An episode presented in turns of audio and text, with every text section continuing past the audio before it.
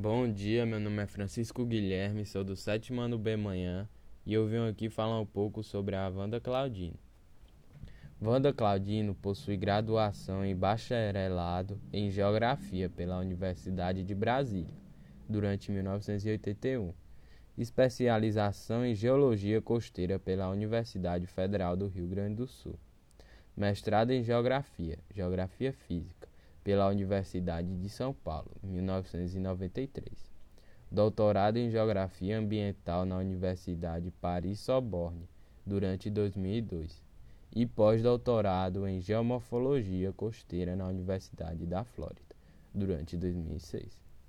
Professora aposentada do Departamento de Geografia da Universidade Federal do Ceará, foi professora visitante na Universidade da Flórida na Universidade Paris-Sorbonne e no mestrado em Geografia da Universidade Estadual Vale do Acaraú. Integrou a Comissão de Avaliação Pós-Graduação em Geografia, CAPES, que são as siglas da comissão, né? CAPES, durante 2006 e 2010. E vice-presidente regional da Fundação Americana de Pesquisa Costeira, CERF que são as siglas da fundação, e pesquisadoras do desenvolvimento regional A do CNPq, junto à Universidade Estadual Vale do Acaraú, no Ceará, e editora-chefe da William Morris, da, do Davis, revista de Geomorfologia e revista, revista de Geomorfologia.